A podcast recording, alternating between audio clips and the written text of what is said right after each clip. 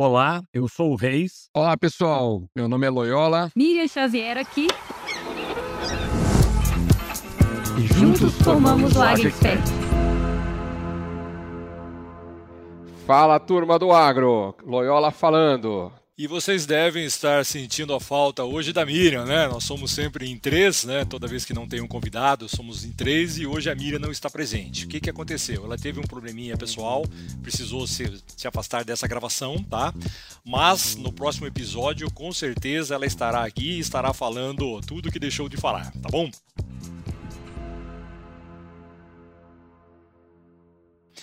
Gente, hoje o nosso bate-papo ele é sobre metas, né? E meta é uma coisa muito importante. Eu acho que é, tudo na vida depende de metas. Se você não tem metas, você não sabe o que você vai fazer da sua vida, para onde você vai, né? Então hoje nós vamos destrinchar um pouquinho sobre isso daqui. E para a gente começar, eu vou pedir para o Loyola passar um pouquinho sobre algumas, é, é traduzir para a gente, né? Ou, ou melhor, qual que é o conceito de meta? A gente falar o que é meta, o que é meta, o que é meta. Vamos, vamos conceituar primeiro isso daí, Loyola. Não, legal, Reis. Bom, pessoal, é, primeiro, assim, importante, né, que, que todo mundo saiba que hoje Meta, ela, ela tanto serve para a parte profissional, né, na sua área profissional, como a nossa área pessoal. Então, quando a gente fala assim, ah, é importante a gente sonhar, ter metas pessoais, na verdade, meta é você traçar um objetivo, é você traçar um, um assim, o que, que você quer atingir, né? E aí depois, dentro disso, você vai estabelecer o quando, o como, mas a meta é algo assim palpável, né? seja um número, seja uma ação né? de comprar, ter uma casa, ter tal carro, né? atingir tal faturamento, a participar com tantos por cento de market share no mercado. Isso são, então, assim, metas são coisas que você traça, você estipula para você alcançar né, tantos sonhos pessoais, né, seja ele qual for, há também como também resultados profissionais, seja para você na sua carreira, você pode estabelecer suas próprias metas pessoais e sendo profissionais, né? Que a gente fala, não é a meta da empresa, é muito profissional falar, ah, a meta da empresa é essa, mas a minha pessoalmente é essa. Então a gente tem a meta pessoal mesmo, que está mais relacionado com a sua área é, pessoal, né? E tem as metas profissionais que estão relacionadas aí com a sua performance, com a sua trajetória aí nas empresas por onde você trabalha. E hoje, toda empresa que se preze, né, principalmente a área comercial, que é a área que traz receita para qualquer negócio, ela é, né, geralmente, é dotada de metas. Tá? Para quê? Para avaliar tanto a performance do profissional, quanto também outro, trazer outras é, questões para a empresa como, que é importante. Então, muitas vezes a gente, né, Reis, a gente acha que hoje o pessoal acha que meta é só para medir a performance de vendas. Mas não, na verdade, a meta ela serve também para você, a empresa, ter uma segurança né, que ela vai conseguir cumprir com o investimento que o acionista está fazendo ali naquele negócio. Seja o acionista o próprio proprietário, seja um fundo, seja um grupo de investidores. Então, é, é, essa, essa questão também é importante, não só para o profissional, mas também para a empresa. Então, hoje, sendo bem assim é, objetivo, Metas é o objetivo que você traça para conquistar os seus sonhos e também os resultados esperados aí para a sua empresa. Legal, Loyola. E quando a gente fala em metas, né, em definir metas, a primeira coisa que a gente tem que pensar são nas premissas para isso daí. Né? Porque meta não é algo que cai do céu. Ah, eu quero faturar 100 milhões. Não, não é assim que funciona. Né? Então, quais são as principais premissas aqui? Primeiro delas, a gente tem sempre que ter em mente que em toda negociação de orçamento, há conflito de interesses. Né? As partes pensam de formas diferentes. Muitas vezes a empresa imagina vender 100, é, você pensa em vender 90 e o, e o cliente pensa em comprar 80. Então você precisa negociar isso daí para se chegar no número de comum acordo. Então a primeira coisa é isso aí, lembrar sempre que existe esse conflito de interesses. Segundo, né, segunda premissa, quem vai ser o cliente? Né? Aonde que eu vou fazer esse número que eu estou querendo buscar? Terceiro, como ele compra, né? E por que, que ele compra? Qual é a forma que ele, que ele atua, né? Quais são os motivos que levam a, esse cliente a querer ou não fazer uma compra, né? Quais são as necessidades que esse cliente tem? Né? Porque muitas vezes ele está pensando num número e a necessidade dele é muito maior ou muito menor. Eu já vi acontecer isso várias vezes no mercado. O cara se empolga, né? É, um exemplo: você coloca uma, uma condição de preço muito boa, o cara se empolga e ele compra para 130% do potencial de consumo dele. Isso aí vai gerar um problema lá na frente, problema de estoque, problema de N outras coisas, né? É, também, quando se fala em, em, em metas, é, precisamos pensar qual que é a recompra desse cliente, qual é o tempo que ele, que ele precisa, para quanto tempo dura isso que, eu, isso que eu estou fazendo com ele. Né? Também levar em consideração a concorrência, afinal de contas, não adianta eu colocar um número sem analisar quem está nesse mercado, qual é a concorrência, né? E finalmente analisar se a proposta de valor, se essa proposta de valor que você está passando, ela é suficientemente boa para o cliente. Porque não adianta muitas vezes você cria uma meta, ah, eu quero buscar isso daqui e passa como um rolo compressor por cima dos seus clientes. Não é bem assim que a coisa funciona, né?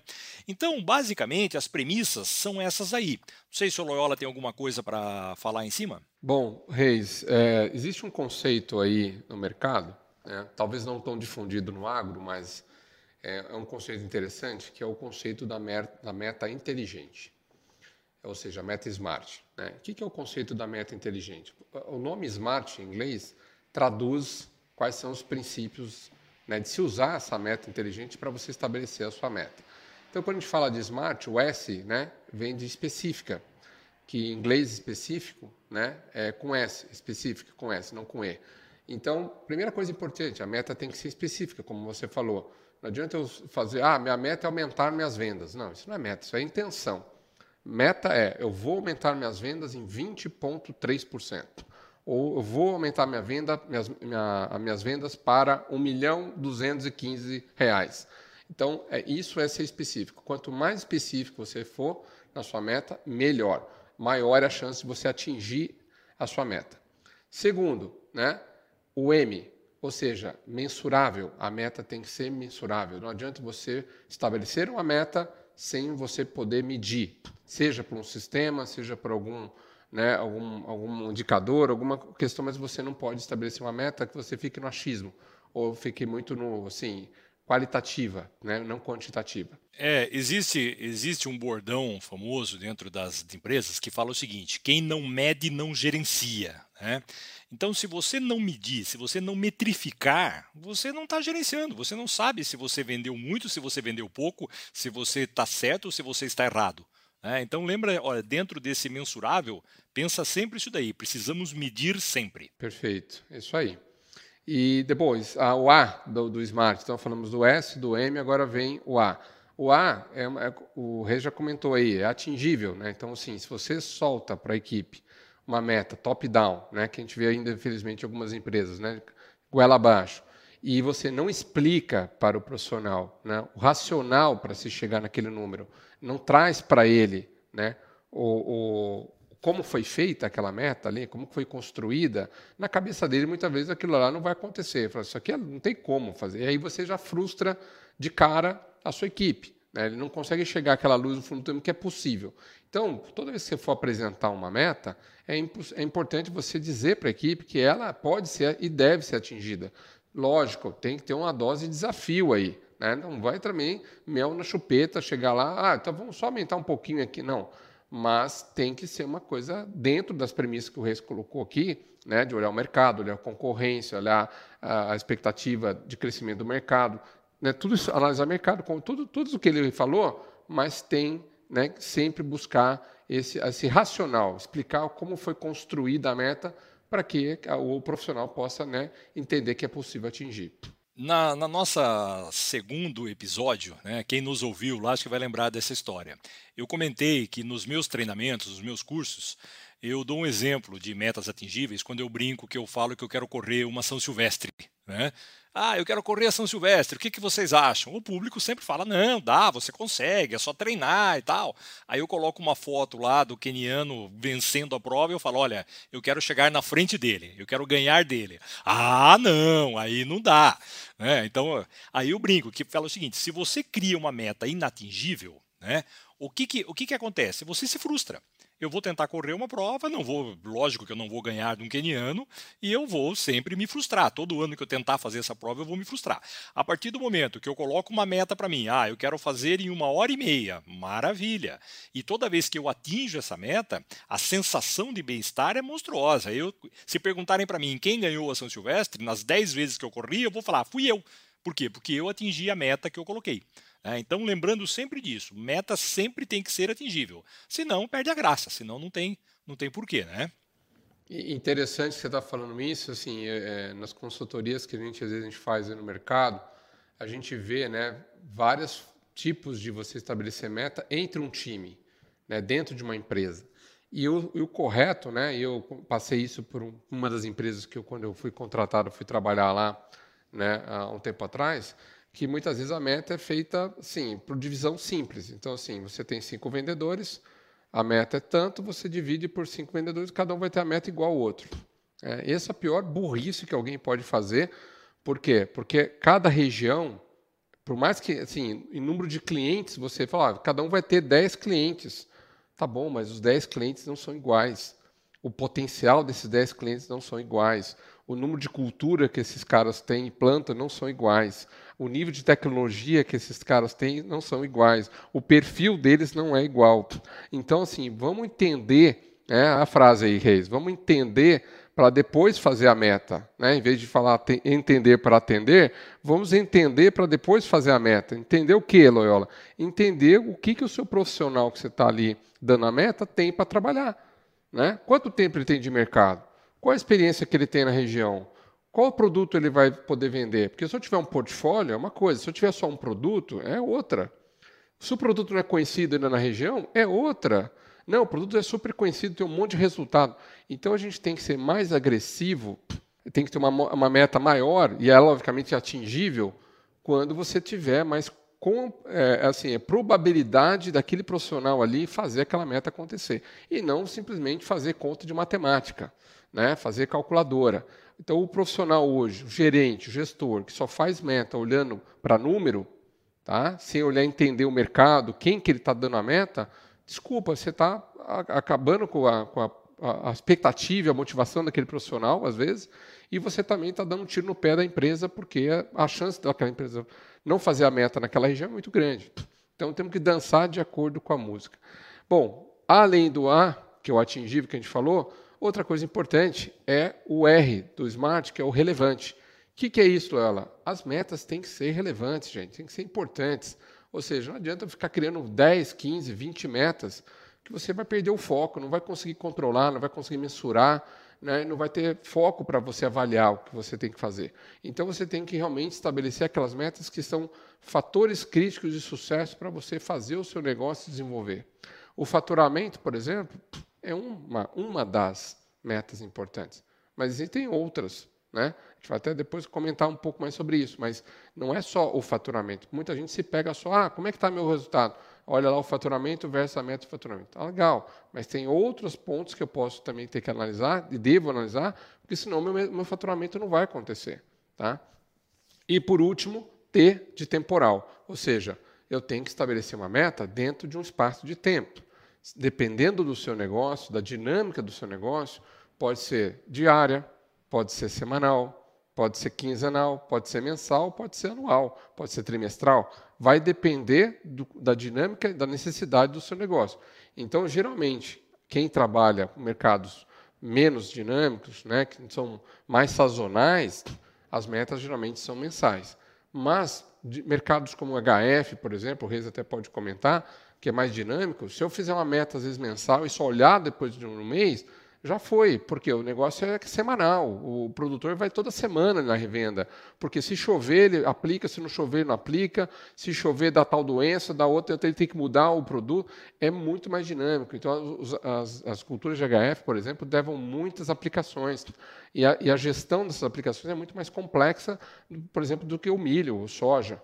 Né? Assim como o algodão também tem muita, né, muitas é, aplicações e recomendações. Então, é importante você ter essa, essa, esse conceito né, do temporal e que não tem regra. Né? Agora, lógico, você não pode falar assim, ah, eu vou ver minha meta só lá na frente, eu saber se eu fiz ou não fiz o número do ano. Aí não adianta, então não faz nada, porque não, não é isso o objetivo do, né, de você ter, ter meta. É isso, Reis? É isso aí. É, falando sobre frequência, voltando um pouco sobre isso daqui, né? Essa pergunta, ah, como, como tem que ser? Você já explicou bastante. Depende da cultura, depende da região, depende da época do ano e tudo mais. Eu trabalhei bastante no mercado de HF e no mercado de HF tem, tem outro porém, né? O preço da batata subiu, estourou o preço da batata. Ah, o, dia seguinte, o, o, agricultor trata essa batata com carinho que você não imagina, ou seja, já mudou tudo que você havia planejado. Apareceu uma reportagem numa, numa, numa televisão falando que houve contaminação no tomate. Pronto, o preço do tomate já descamba e, e e o produtor tira o pé. Então, tudo isso daí faz parte de você estar analisando, né? É, é sempre vendo como é que estão suas metas e, e toda a mudança que é necessária fazer. Tá? É, seguindo em frente aqui, tá? Como que a gente faz esse acompanhamento, né, Loyola? Pô, beleza, tem que acompanhar, maravilha.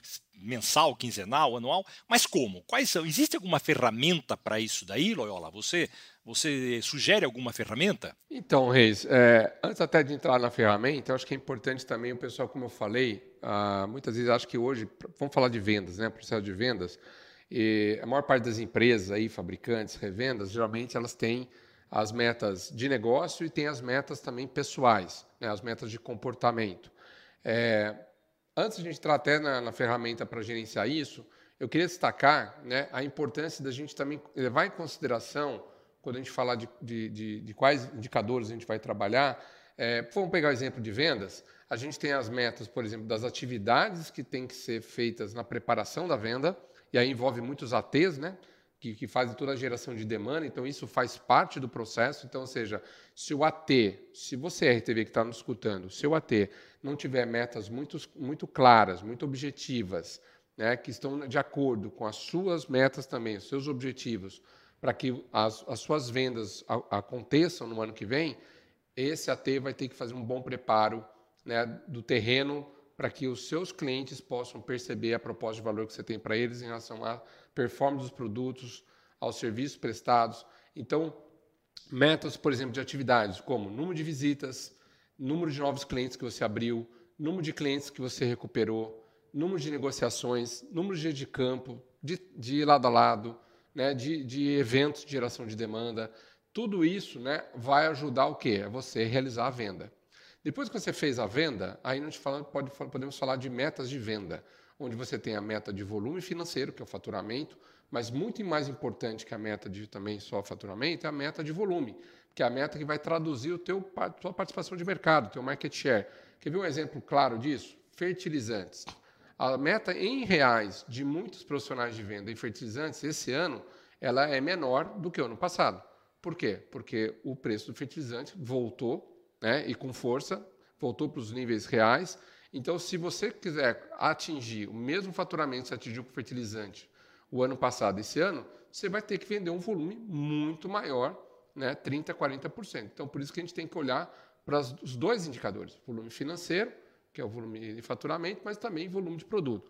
Ou criar uma meta, por exemplo, de produtos que tragam mais rentabilidade para o negócio. Eu tenho usado isso muito nas empresas né, do consultoria, que é a meta dos produtos estratégicos. O que são os produtos estratégicos? São aqueles segmentos de produto ou os produtos mesmos que trazem mais margem para a empresa, trazem mais margem para pagar a sua comissão melhor.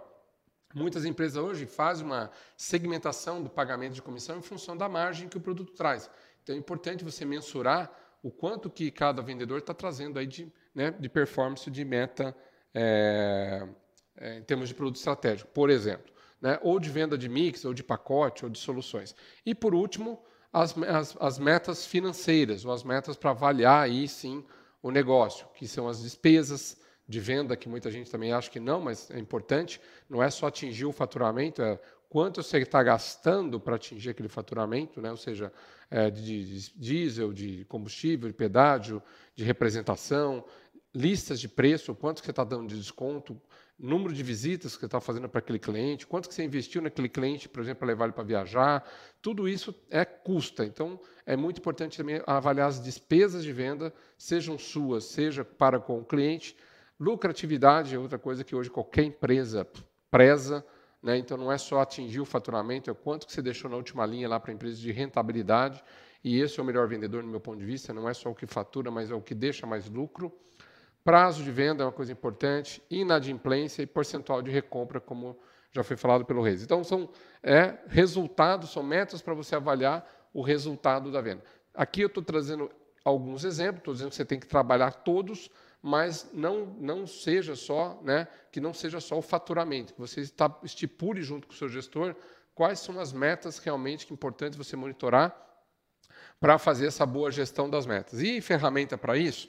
Geralmente as empresas, né, toda empresa aí geralmente tem um ERP, que é o sistema que faz todo o faturamento, né, hoje da, da, dos produtos que você, que você vende aí, né, você profissional faz a, a venda, e dentro desse ERP, a grande parte das vezes você tem é, é, ou, ou, já dentro do ERP, ou você tem como adquirir esse módulo né, dentro lá, que a gente chama de BI.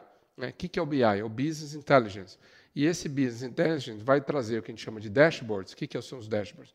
São é, telas né, para que você, profissional, possa acompanhar, seja remotamente recebendo um e-mail com seus resultados, de uma tela lá que tem os reloginhos para saber quantos por cento dos seus indicadores estão sendo atingidos ou não, tá?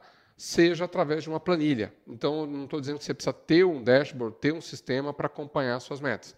É, você, isso é uma opção. Né? Muitas empresas hoje preferem porque fica mais palatável, fica mais amigável do que você ficar enxergando só lá né, os seus números, talvez no Excel. Né? É isso, Reis? É isso aí. Mas eu gosto também de trabalhar com uma ferramenta chamada PDCA, né, o ciclo PDCA, que para quem não, não conhece, o que, que é? P de planejamento, né? É, o D de do execução, o C de checagem e o A de ação. Como é que funciona isso? Planejamento, né? Tudo que a gente faz é uma meta. Você, você traçou uma meta, tá? Dentro do planejamento, você vai traçar qual é o método para você atingir essa meta. De que maneira que eu vou fazer isso daí. Aí nós, nós partimos para a área da execução. Primeiro, eu vou me capacitar, vou capacitar as pessoas envolvidas com isso daí, e nós vamos partir para o atingimento dessa meta, ok? Aí vem a parte de execução. Só que, se eu tracei uma meta, né, é, planejei como fazer e virar as costas e esperar dezembro para ver o resultado, o que, que vai acontecer em dezembro, é, Loyola? 99% das vezes nós não vamos ter atingido o nosso resultado. Então, aí entra a terceira letrinha desse ciclo aqui, que é o C de checagem. Nós temos que checar. Poxa, eu falei que no primeiro mês eu iria vender 10 mil. Eu fui lá e vendi 10 mil, 9.980 ou 10.100, maravilha, ótimo. Beleza. Mas eu não vendi 10, eu vendi 5. Opa, o que, que aconteceu? Já tem que criar. Eh, pô, acende uma, uma, uma luz vermelha. Então, eu vou fazer uma ação corretiva. O que, é essa ação corretiva? Por que, que eu vendi 5?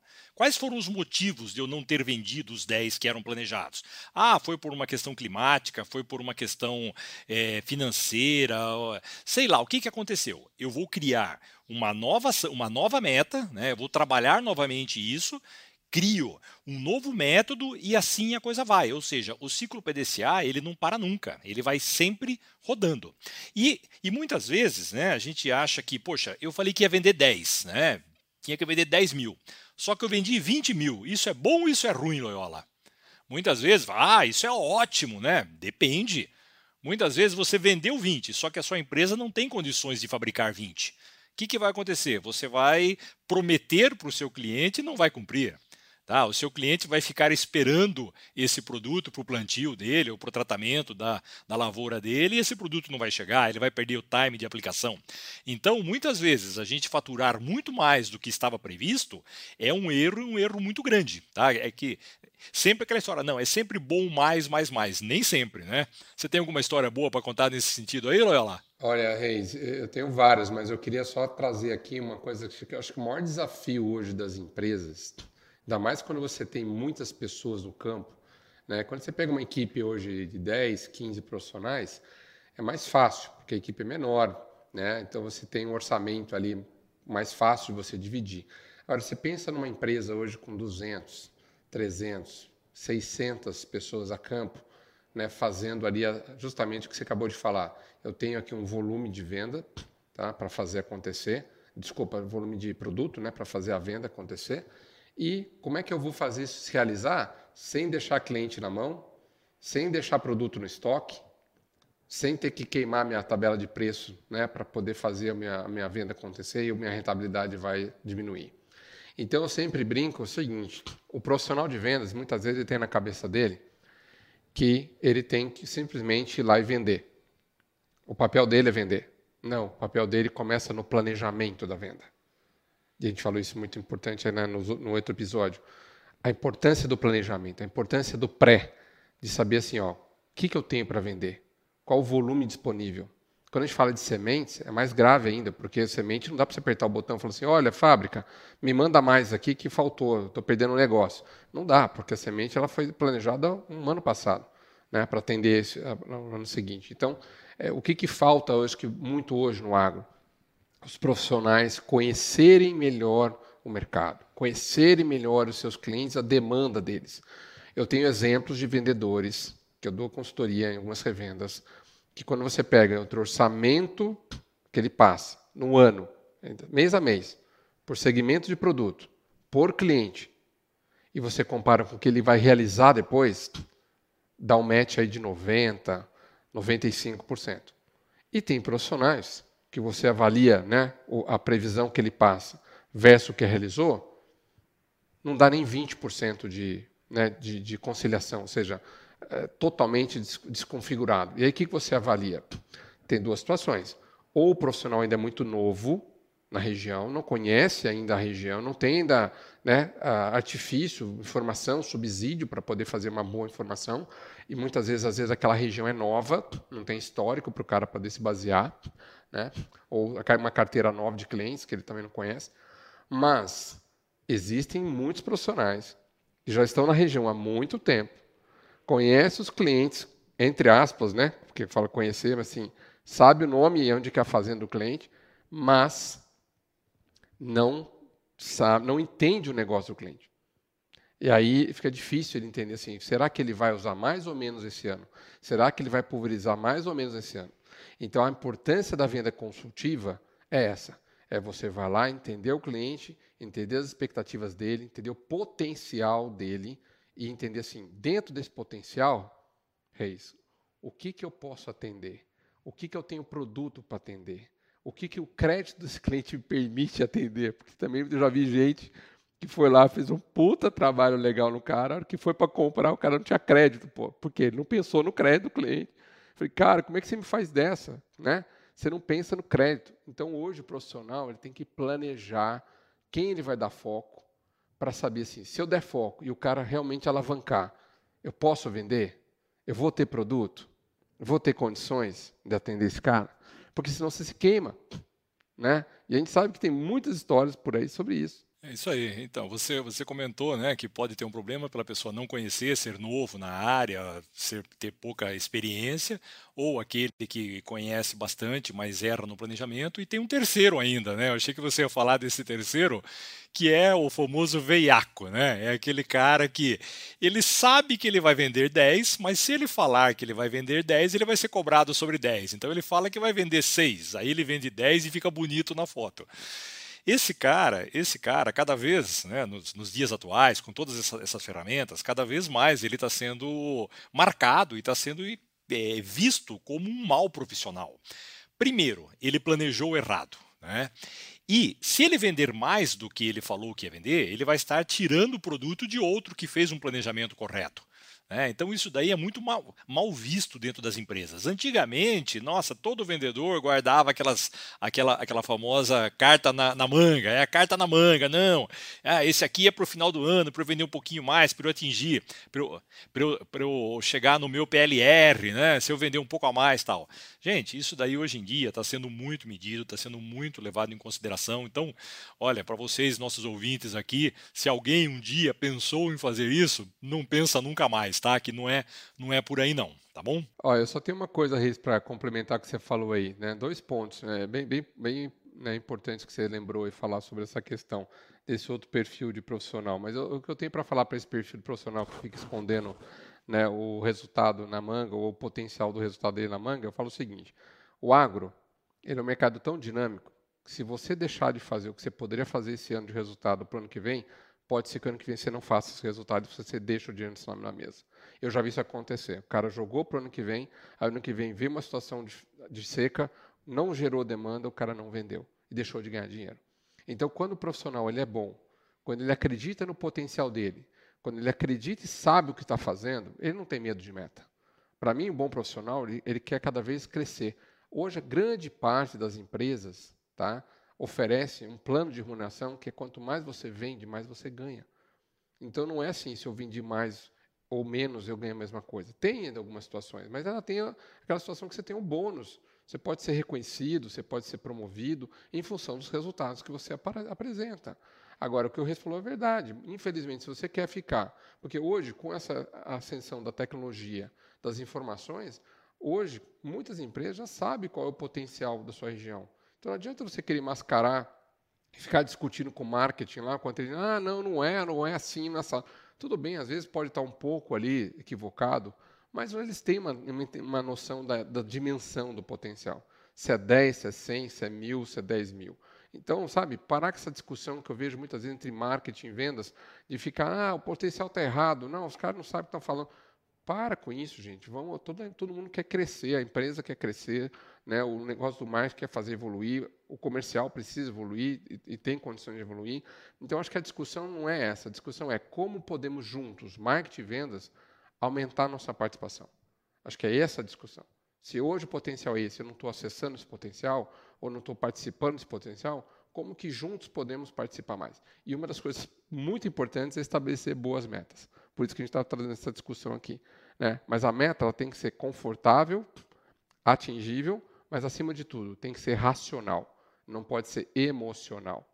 Porque muitas vezes também eu já vi gestor, para sacanear determinado cara, falar, ah, vou, vou puxar aquele cara para poder o quê? Botar ele na fogueira. Então, se ele dá uma meta para o cara lá, sabendo que ele já não vai conseguir fazer, para sacanear, para tirar o cara, por exemplo, do jogo. Ou com medo do cara assumir o lugar dele, né? porque ele viu ali um possível concorrente. Né? Mas isso é um assunto para outro episódio. Né? É isso aí. Então, Lola, e nós atingimos nossa meta hoje ou não? Ah, eu acho que sim, né? Tem, tem bastante coisa né, para poder trazer, mas eu acho que por, por ser um tema mais específico, eu acho que a gente procurou aqui trazer um, os principais pontos. E eu queria né, é, também fechar aqui, também perguntando para vocês, pelo menos para mim, eu, eu, eu, faço isso, acho que é legal também depois você comentar um pouquinho. Vou trazer um pouquinho né, a importância da gente ter metas pessoais para motivar as metas profissionais. Você falou uma coisa interessante aí no começo, nesse bate-papo nosso, que a gente só está motivado quando a gente produz bons resultados. Né? Isso eu também acredito que a gente só né, cresce profissionalmente quando a gente gera bons resultados, quando a gente tem aquela sensação de dever cumprido, né? que a gente não faz a meta só porque alguém está pedindo, a gente faz a meta com aquele objetivo de realmente fazer acontecer. Eu, eu, eu quero só trazer essa questão da meta pessoal, da meta profissional, para duas, duas histórias verídicas que, é, que se a pessoa estiver assistindo, depois, desculpa, ouvindo esse podcast, ela vai lembrar, ela vai saber que é ela. Mas é o seguinte, eu dei consultoria para uma empresa de nutrição animal né, no Mato Grosso, em Cuiabá, por dois anos, no começo lá, quando eu abri a R2M. Então, viajei todos os meses, é, os primeiros dois anos para essa empresa.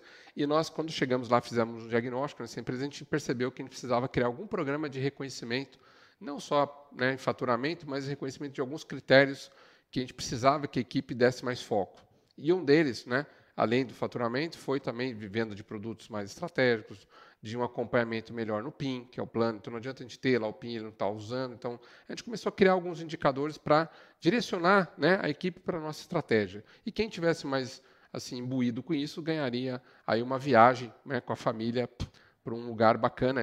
Eu podia escolher três lugares, Reis. Olha só, Cancún, é, Disney ou Punta Cana. Tá? Então assim era era três viagens bem legais, bem bacanas. Podia levar um acompanhante, né, esposa, ou no caso da, se fosse uma menina, podia levar o marido, tal, ou namorada, enfim. Então é, a gente criou os critérios. E aí a pessoa que ganhou, né, essa, a, a, primeira edição, né, dessa, quando a gente fez essa primeira versão, a gente tinha duas categorias: tinha o vendedor e tinha o gerente, porque tinham vários gestores, né? É, então eles chamavam de pivô lá, o, nome do porque é o cara que arma, né? Lá no, no basquete, então eles chamavam de pivô o gerente o supervisor de cada região. Então, aí o, o, na categoria do vendedor, o cara que ganhou, ele depois lá no dia da entrega da premiação, ele, ele, ele contou para mim antes, eu falei, conta essa história lá na hora que você estiver né, ganhando o prêmio. E ele contou a história e falou o seguinte, falou, Olha, é, pessoal, vou contar um negócio aqui, Loela pediu para mim né, estrenar com vocês, mas pra, uh, quando assim que foi né, colocado as regras né, da, da, do campanha de reconhecimento, o que, que eu fiz? Eu fui em casa, peguei uma cartolina que eu tinha lá, fui na internet, já tinha o nome do hotel, né, onde ia ser a premiação, lá em Cancún, Aí ele foi lá, tirou a foto do, da, da, da, da, fachada assim, do hotel, né? imprimiu, colocou lá na cartolina, colou, pegou a foto dele, colocou lá na frente do hotel e colou essa cartolina na frente né, da sala dele, bem na lado da porta de saída. E por um ano ele falava assim, ó, calma que eu já estou chegando aí, né, me aguarde que eu estou chegando aí. Então vejam, o poder de você acreditar em você, de acreditar que você é capaz, de você estabelecer uma meta e uma meta pessoal atrelada com uma meta de negócio. Então, muitas vezes a meta pessoal e a meta dele ali não era só o fato de ser reconhecido pela empresa, era de que ele que ele gostaria muito de conhecer Cancún e não conhecia. É, e ele ia, ia, ia, casar. Então, o que, que ele falou? Se eu ganhar essa viagem, eu vou juntar útil ao agradável, que eu vou pagar minha lua de mel. Né? Na verdade, assim, a, a, empresa vai me dar minha lua de mel. Então, eu vou poder curtir com a minha esposa num momento bacana, que é a minha lua de mel lá. E, de fato, ele foi, casou, foi de lua de mel para lá. Né? Então, ele, se ele estiver escutando aqui, ele vai saber né, que, que eu estou falando dele. Então, assim, é, mais uma vez, parabéns aí pelo teu foco. Parabéns por ter conseguido atingir seus objetivos e é muito gratificante, né? Todo mundo se emocionou na hora que ele contou isso daí. E a outra historinha, que o gestor também, que ganhou o prêmio, ele me confessou que ele, no dia que a gente apresentou, ele pegou a agenda dele e colocou ali o nome da cidade que ele ia escolher dos três na agenda dele. Né? Para quê? Para ter mentalizar também, né? e foi a pessoa que ganhou. Então, gente, é, só para fechar essa história, metas pessoais é muito importante para motivar você na conquista das metas profissionais. Porque se você quer uma casa própria, se você quer pagar o estudo dos seus filhos, se você quer algo que aquilo é muito importante para você, né, é através do seu trabalho, né, do, do, seu salário, das suas conquistas que você vai viabilizar isso. Não tem outra forma, a não ser que você receba uma herança, aí é outra, né, mas não tem o gostinho de você falar assim, puxa, conquistei, eu fui lá, consegui, né, isso, isso é, é, é até arrepia aqui, ó, vocês não veem, mas até arrepio, porque isso é muito bacana. Eu passei por algumas situações dessa e eu queria que o Reis comentasse um pouco também se, se ele já tem algum exemplo para dar aí, que eu acho que é bacana a gente poder dividir essas histórias aqui. Tenho, tenho sim. É, Interessante disso que você acabou de contar, essas duas passagens aí, né? Muitas pessoas colocam metas, né? Ah, para começar, aquela história, né? Ah, eu vou fazer um regime, eu começo segunda-feira, né? Ah, eu vou fazer inglês, ah, depois do carnaval eu me matriculo.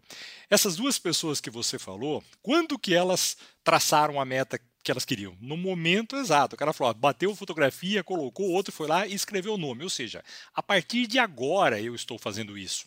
Né? Então, toda vez onde você é, visualiza, tá? Isso talvez seja até assunto para um outro bate-papo nosso aqui, né? Que é, que é materializa aquilo, aquilo que você quer, falar eu vou atrás disso. Eu tenho, eu tenho uma história pessoal para contar dessa daqui também que é, quem me conhece, quem sabe que eu sou um esportista, minha vida toda fui ligado ao esporte, gosto muito de esporte e tal. E em 2008, finalzinho do ano, 28 de, de dezembro, eu sofri um acidente jogando vôlei e eu rompi, eu rompi o posterior da coxa.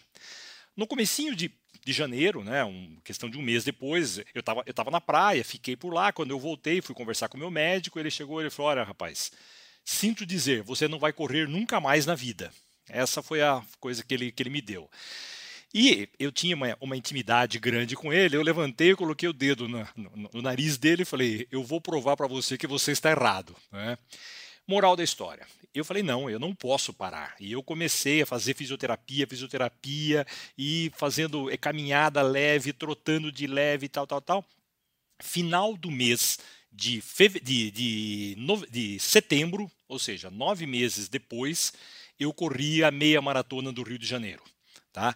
E a hora que eu peguei essa medalha, tudo bem, eu levei três horas e pouco para fazer a prova, né? fui um dos últimos a chegar, mas eu cheguei. E a hora que eu peguei essa medalha e levei para o meu médico, ele olhou, ele começou a chorar. Ele falou, cara, eu não acredito nessa determinação. Eu falei, isso daí é você colocar uma meta. Falar, não, eu vou atrás dela. E eu me preparei todos os dias para fazer isso daí. E eu fui recompensado sabe? É, até teve, teve uma vez, né, que depois que eu tive, tive esse problema, Loyola, é, o meu ritmo de corrida baixou demais, sabe? Baixou muito, eu não conseguia mais manter a mesma velocidade, os colegas com os quais eu treinava iam embora e eu ficava para trás, e foi difícil passar isso. E uma vez eu reclamei isso para um amigo e esse colega chegou e falou: Cara, para para pensar, olha só, qual foi sua recompensa? Pois é, você lembra em 2016, quando nós tivemos a, as Olimpíadas aqui no Brasil, né? É, algumas pessoas iriam carregar a tocha, né? precisavam de algumas pessoas para carregar a tocha. E, e apareceu uma, uma, um, um concurso para você contar uma história de, de superação. Eu contei essa história. E eu fui selecionado, eu provei essa história, né? Eu tinha os laudos médicos, eu tinha a minha classificação na prova, e eu fui uma das pessoas que carregou a tocha, a tocha olímpica no Brasil. Então, esse foi o ponto máximo da minha vida como esportista. Quer dizer, quantas pessoas podem carregar? Né? Então, isso eu sempre conto nos meus treinamentos, no bate-papo com, com, as pessoas. Eu falo: olha, gente, Coloque sua meta, mas coloque e comece a correr atrás dela já. Não espera para amanhã, não espera para daqui uma semana, para daqui um mês. Então esses dois, essas duas pessoas que vocês falar, que você falou aí, encaixa perfeitamente nisso. Os caras, opa, é para já, tal número, deixa eu correr atrás que não deixa para amanhã não. É, eu até quero aproveitar, viu, Reis, já que eles talvez vão escutar isso aqui, eu quero deixar um abraço para eles, que é o Marcel Gaiva e o Maurício, tá, da Nutri Ideal, lá de Cuiabá dois profissionais aí fantásticos, né? E eu tive o prazer de conviver, não, não só eles, todos ali, mas é, eles realmente mostraram a, a, que quando você acredita, né? Você pensa positivo, você acredita na sua capacidade, nada é impossível, nada. Está é, tá na sua cabeça o impossível. Como também estava na cabeça do seu médico o impossível, você foi lá e provou para ele que não existe impossível. Então, parabéns, né, por essa determinação.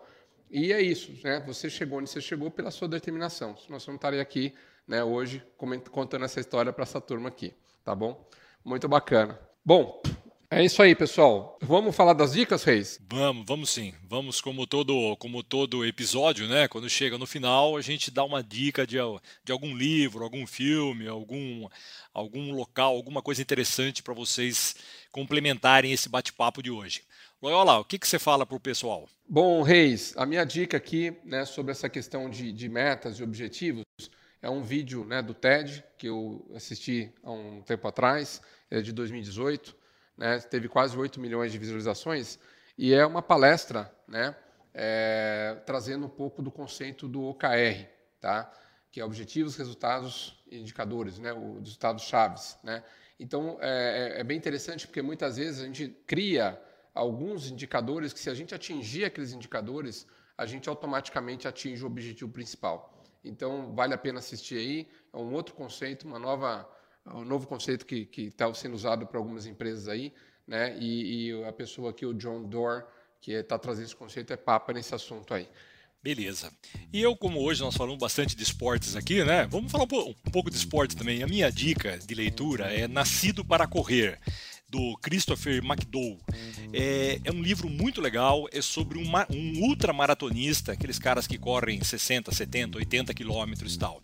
E ele fez todo, todo o planejamento e ele tinha uma prova que era a meta, que era a prova que ele queria fazer. Essa prova era cinco anos depois, e ele, ele, ele durante cinco anos foi se capacitando para isso. E aí ele vai contando todos, todos os percalços tal. Acho que é um livro muito legal para a gente ilustrar isso daqui também. Beleza, pessoal? Mais uma vez estamos chegando ao final de mais um episódio do nosso bate-papo. Muito obrigado a todos vocês pela presença aqui. Lembra de dar um, dar um, um, um, joinha aí nas nossas apresentações, compartilhem com outros colegas, tá? E estamos aqui esperando vocês para a semana que vem. Pessoal, muito obrigado aí, né, mais uma vez pela estar conosco aqui. Um grande abraço e até o próximo episódio. Fique com Deus.